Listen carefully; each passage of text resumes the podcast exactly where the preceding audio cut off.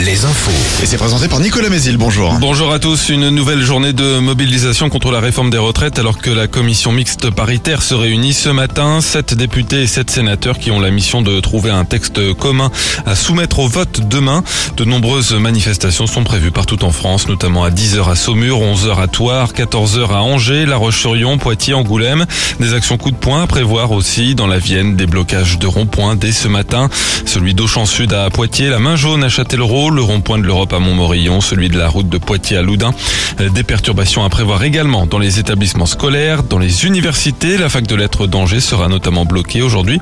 Et pour les trains, comptez toujours 3 TGV sur 5 en circulation, un intercité sur 3 et 2 TER sur 5.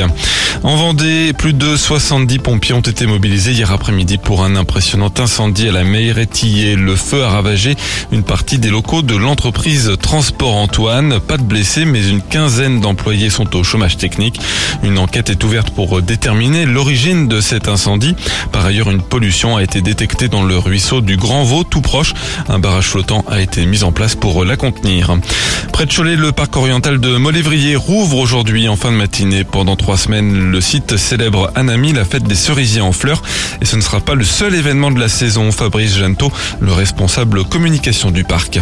On a évidemment un calendrier d'animation qu'on l'ouverture avec Anami, on a le salon du bonsaï qui sont des moments forts, on a aussi euh, la journée des peintres avec euh, peintres au jardin euh, au mois d'août, salon du bonsaï c'est septembre, Anami début d'année, on a aussi les promenades de nuit de mai à septembre, ça aussi c'est un élément culturel japonais, on visite les jardins de nuit, c'est une promenade de nuit. hein. Et puis cette année on a deux nouveautés, à la découverte du thé en juin et puis en novembre les arts japonais qui sont deux événements, deux week-ends spécifiques qui sont liés à la culture du Japon. L'année dernière, le parc avait accueilli 207 000 visiteurs, un record. Et dans l'actu sportive, le basket. Le Cholet se qualifie pour le dernier carré de la Coupe d'Europe FIBA. Victoire de 4 points hier soir à la Meilleray contre Kiev.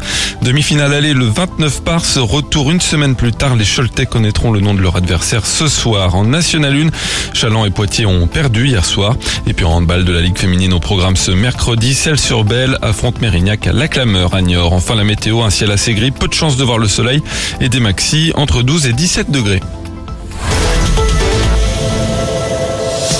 Alouette, Alouette, le 6-10, le 6-10 de Nico et Julie.